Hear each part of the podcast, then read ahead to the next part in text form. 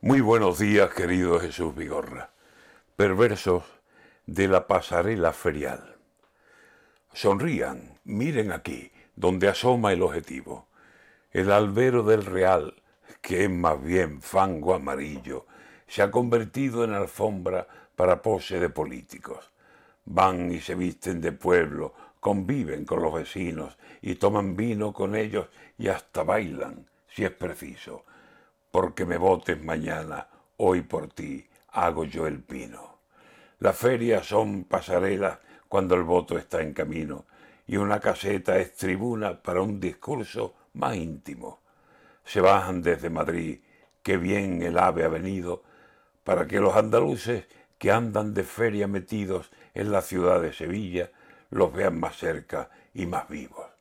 Vienen, les decía yo, a lucirse, a ser vistos. La feria es escaparate natural y gratuito.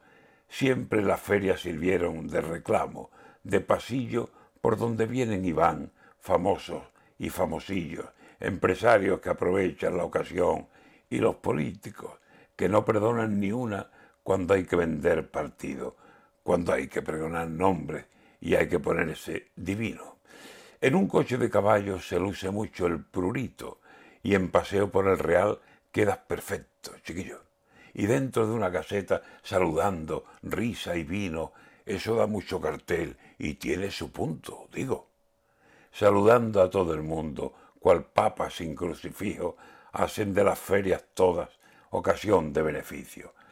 Mañana, cuando descuelguen bombillas y farolillos, cada uno por su lado y cada uno a su sitio.